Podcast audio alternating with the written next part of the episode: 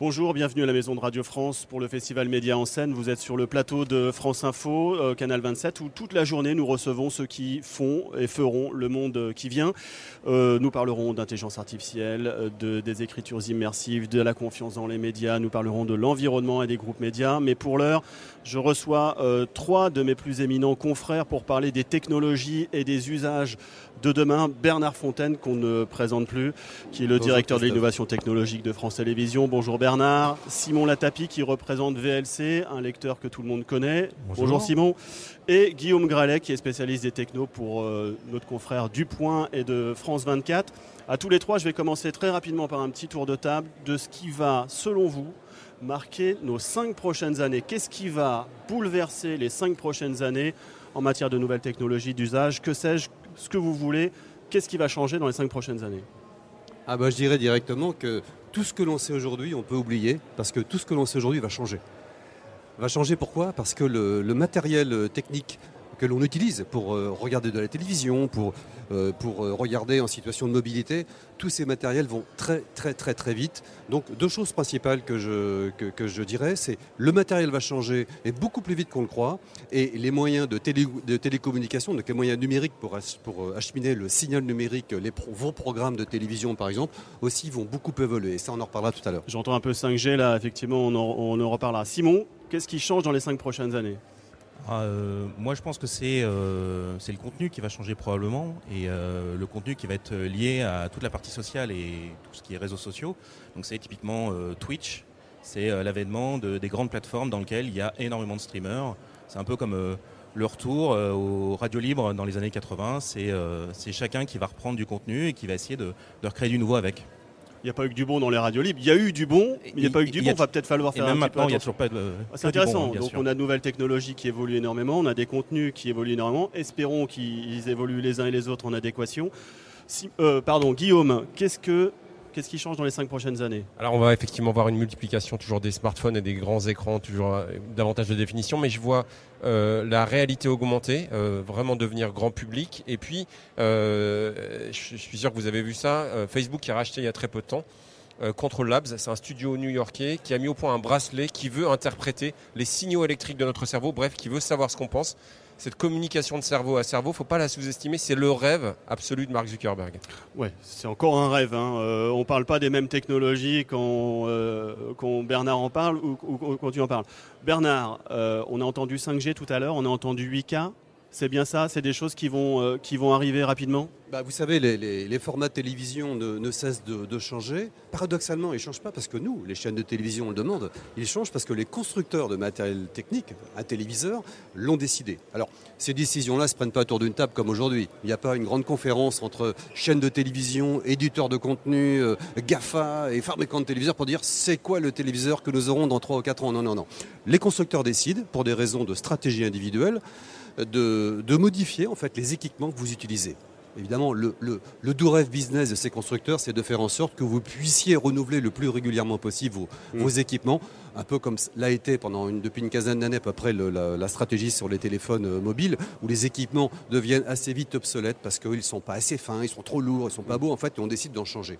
Les téléviseurs évoluent aussi très très vite, les équipements grand public évoluent très très vite, et les chaînes de télévision, les producteurs de contenu, les éditeurs de contenu que, nous sommes, eh bien, nous devons nous adapter à ces évolutions, et c'est là où le challenge pour nous tous est engagé, pas pour nous France Télévisions, mais pour l'ensemble de mes confrères et du monde entier, c'est de voir à quelle vitesse on saura adapter nos contenus pour être en adéquation avec la qualité de ces écrans. Alors sur quoi, euh, vous, actuellement, à France Télévisions, vous êtes en train de travailler pour dans 10 ans? Alors nous actuellement, nos, derniers travaux consistent à, faire de la télévision dans des formats, euh, des formats de très très haute qualité. On appelle ça la, la 8K. Euh, la 8K, ça fait deux ans que nous travaillons sur ce format de, télévision. Euh, récemment, durant, euh, le dernier Roland Garros, on a fait plus de 100 heures de télévision en direct, en 8K. On avait installé des caméras et on a, profité de l'inauguration de ce nouveau stade de, Roland Garros pour dire, voilà, dans ce stade-là est, promis naturellement à des usages extraordinaires pour valoriser le tennis dans la décennie qui vient. Et eh bien, dans la décennie qui vient, il n'y aura pas qu'un beau stade, il y aura également de la télévision très très très nouvelle avec ce format-là donc aux, horizons des années 2028-2030, ce que je dis là vous paraîtra vraiment euh, has-been et obsolète parce que la, télévision VK, la télévision sera, sera quelque chose de, de parfaitement naturel et, et connu comme aujourd'hui l'Ultra HD 4K qui est maintenant bien connu. Simon, euh, on parle de télé 8K, on parle de, qualité d'image, etc. À un moment, il va falloir que tout le monde puisse avoir accès à ces images. C'est votre boulot, euh, VLC, d'avoir une, forme d'universalisation de lecteurs parce qu'aujourd'hui, euh, tous les lecteurs lisent pas tous les formats, etc. C'est un challenge pour vous, ça? Ah, Exactement. Alors, c'est même une, philosophie qu'on a depuis un certain nombre d'années, hein, puisque le con qui lit tout, c'est, ça fait à peu près 15 ans que les gens connaissent.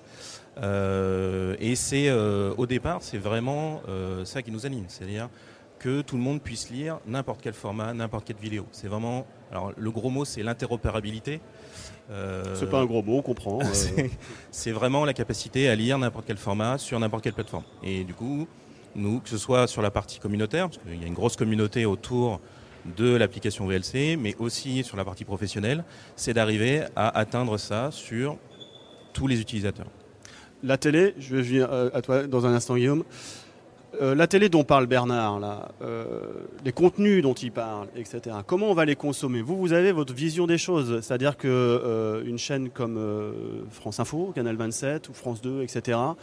va se dématérialiser, se, se personnaliser? Comment vous voyez demain notre manière de consommer la télévision Alors c'est, alors moi je suis déjà un jeune vieux Hein, parce que voilà, ça, se voit pas.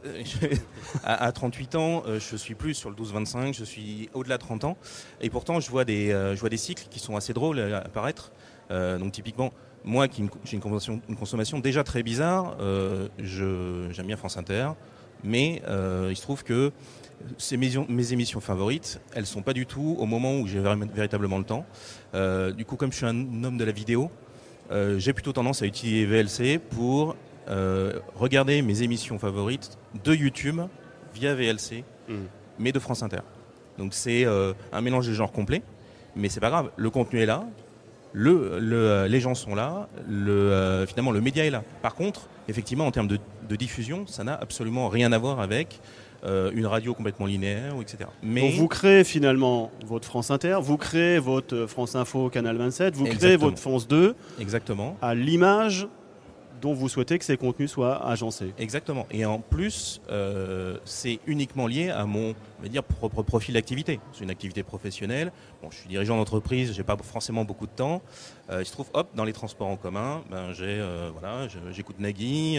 voilà, Alors, quelle solution vous allez nous proposer Alors, nous, pour nous, grand public Nous, techniquement, côté VLC, on essaye d'avoir un, on va dire, un lecteur on va dire qui consomme le moins, donc qui puisse être sur tous les smartphones mais aussi sur, euh, bien sûr, euh, l'ordinateur de grand public, euh, on va dire, de tout le monde. on travaille aussi sur toute la partie web en ce moment. Donc on essaye d'intégrer VLC sur, dans tout la partie dans le navigateur pour justement amener cette, cette universalité, mm. pour pas être lié typiquement à une plateforme. Dire, bah, écoutez, je veux lire une vidéo qui vient de YouTube, de Twitch, de France TV Replay, et ben j'aimerais bien pouvoir le lire sur un lecteur qui est universel. Guillaume, je vous voyais euh, opiner. Euh, visiblement, vous êtes assez d'accord avec ça. Est-ce que demain, la consommation des médias est numérique? Non, je pense que l'accessibilité est effectivement clé. Donc, vous, vous, avez, vous mettez au, au point des solutions interopérables. C'est c'est euh, quelque chose d'extrêmement important pour les utilisateurs. Ici, on voit des expérimentations très intéressantes en réalité augmentée. Elles sont de moins en moins chères, donc ça devient aussi plus accessible. Il faudra aussi s'intéresser au réseau, c'est-à-dire que euh, on peut avoir un Wi-Fi reboosté, mais peut-être aussi rendre la 5G accessible à tous. C'est pas du tout le cas encore euh, aujourd'hui en France. Et là, on va reparler un peu de science-fiction. Il se trouve qu'en Europe, à Oulu, en Finlande, on parle déjà, on travaille déjà sur la 6G et Huawei, donc l'entreprise qui n'est pas vraiment la bienvenue aux États-Unis, travaille également sur la 6G. C'est quand même l'entreprise qui dépose le plus de brevets au monde. Il va falloir suivre de tout ça de très près, je pense.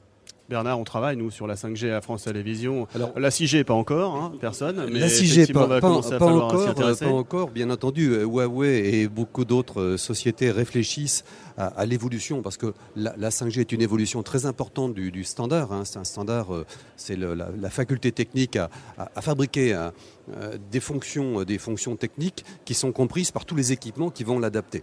Donc c'est extrêmement important pour l'interopérabilité des équipements entre eux. Donc cette 5G, elle a été mise au point en gros depuis, le, depuis les années 2010, on arrive en 2020, elle se déploie maintenant dans différents pays, c'est réellement déployé dans près de... Il y a 36 opérateurs récemment, Ericsson nous a dit qu'il avait, euh, qui avait déployé la, la, la, 5G. On est un petit peu en retard en Europe, il faut le savoir quand même. Hein.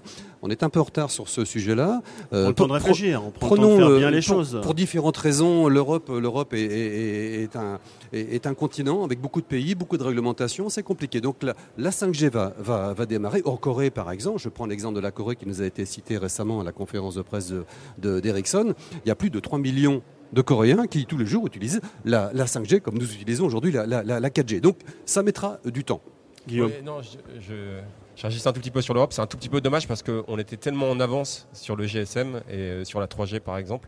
Mais mais bon, il n'y a pas de fatalité en technologie, on va peut-être rattraper notre, notre, retard. En tout cas, nous, euh, nous en France, euh, ce haut débit, qu'il soit fixe c'est-à-dire qu'il soit utilisable par, par exemple, la fibre optique. Il y, a un, plan extrêmement ambitieux de raccordement de, de la totalité, en gros, des, des, des, foyers français par la fibre optique. Oui, parce que disons-le, ah. la fibre optique n'est pas entièrement déployée encore non, en France. Non, non, non, non, elle pas. elle, est en, elle est en, bonne voie. On est en train de finir la fibre optique, mais elle, elle, est en bonne voie. L'objectif des pouvoirs publics, c'est de faire en sorte d'accélérer naturellement ce processus pour viser 2022. Je pense que ce, ce, cette étape-là ne sera pas, ne sera pas atteinte.